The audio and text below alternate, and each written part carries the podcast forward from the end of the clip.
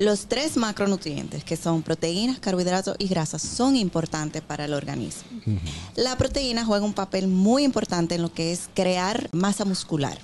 Entonces, todo va a depender de cuál es el objetivo de cada persona.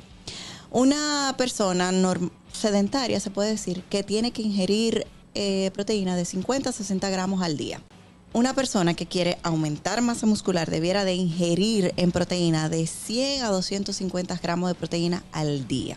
Por eso digo que todo va a depender el objetivo que tenga esa persona y la actividad física que haga esa persona. Todo en la vida es un proceso de aprendizaje.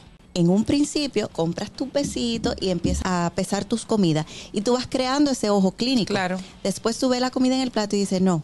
Y ya tu organismo también. Por ejemplo, te dice, bueno, yo me estoy bebiendo una proteína diario. No es lo mismo un pedazo de pollo Nunca lo vas a decir. que una batida de proteína.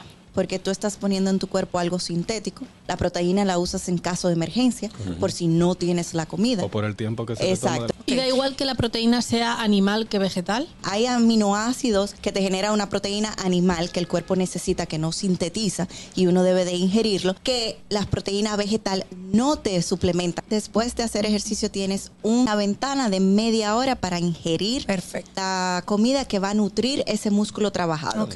El gusto, el gusto de las 12.